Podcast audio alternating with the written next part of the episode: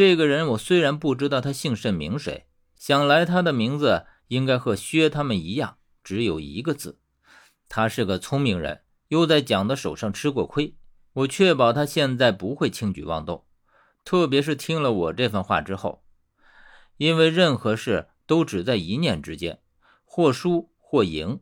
当然，现在我的生死更是在他的一念之间，就看他如何选择了。但我确保他会选择相信我，因为他既然能和薛他们平起平坐，那么就不是等闲之辈。常说高手对决，斗的只是气势，只要他不是莽撞的蛮人，那就会知难而退。因为现在在气势上，他已经明显的输给了我。他已经被蒋设计困在了这个墓室里一次，多少心里会留下阴影。如若不慎，就是再一次暗无天日的囚禁，我相信他不会拿自己的生命来冒险。连我都懂得“留得青山在，不怕没柴烧”的道理，那他更懂了。所以，我看到他明明怒极，却不敢动一下，也不敢接近我。我自然不知道头一回蒋是如何设计将他困在格子关下的墓室里的，但是很显然，在他的认知里。蒋身边都是陷阱，只要靠近就会有中招的危险。僵持良久之后，他突然哈哈大笑起来，然后咬牙切齿地说：“哈哈哈，蒋，你对我做的一切，总有一天我会连本带利的讨回来。”说着，他的身子轻盈，如同一只燕子般，翩然从深渊之处坠下。我怕他再次用之前同样的招数，于是冷笑着开口说：“哼，那我就恭候大驾。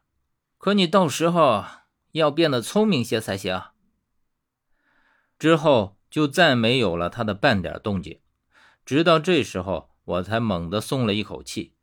殊不知，在这短暂的功夫里，我身上的冷汗已经如湿了衣衫，但我依旧不放心。跑到墓道尽头，往下面仔细看了看，确定这回他是真的不见了，这才瘫坐在地，大口大口地喘着粗气。我感觉斗心机比真正的搏斗都还要疲惫劳累，我只觉得一阵阵无力感从心头升起，这种勾心斗角的担惊受怕，感觉真他奶奶的不好受。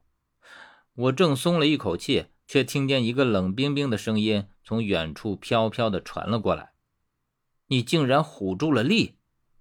我惊得就像起势一样，猛地直起身来。在听到声音的那一瞬间，我以为是这个怪人又回来了。可是听清了这句话，才知道不是他。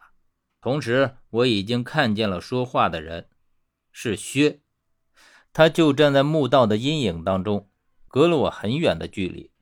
我丝毫没有察觉到他是什么时候出现的。我看向他身边，却没有看见十三的踪影。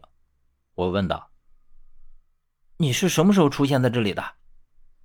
你和丽的谈话，我全部都听到了。我似乎看到了真实的、活生生的蒋。薛说话虽然自始至终都是冷漠淡然的语气，但这回我却觉得他的话中带着阵阵的冷意。而且是意有所指，我当然知道他是在暗着问我，我究竟是不是假？我说：“你真以为我是假？虽然语气动作可以学，可是感觉是学不来的。要不然你如何能震慑住力？在你说出第一句话的时候，我就已经信了，力自然也会信。我不知道我应该为薛肯定我的演技高兴。”还是应该为他的死脑筋而无奈。到了这一步，我已经变无可变，再说下去，只怕丝毫不会打消他的认知，反而会更加让他笃定我是在狡辩，甚至会萌生出我这样做是有着不可见人的目的。因为无论是从薛还是在利的口中，讲都是一个工于心计的人。我只能无奈地说道：“唉。”既然你已经这么认为了，那我也无话可说了。我说的是实话，我的确是无话可说。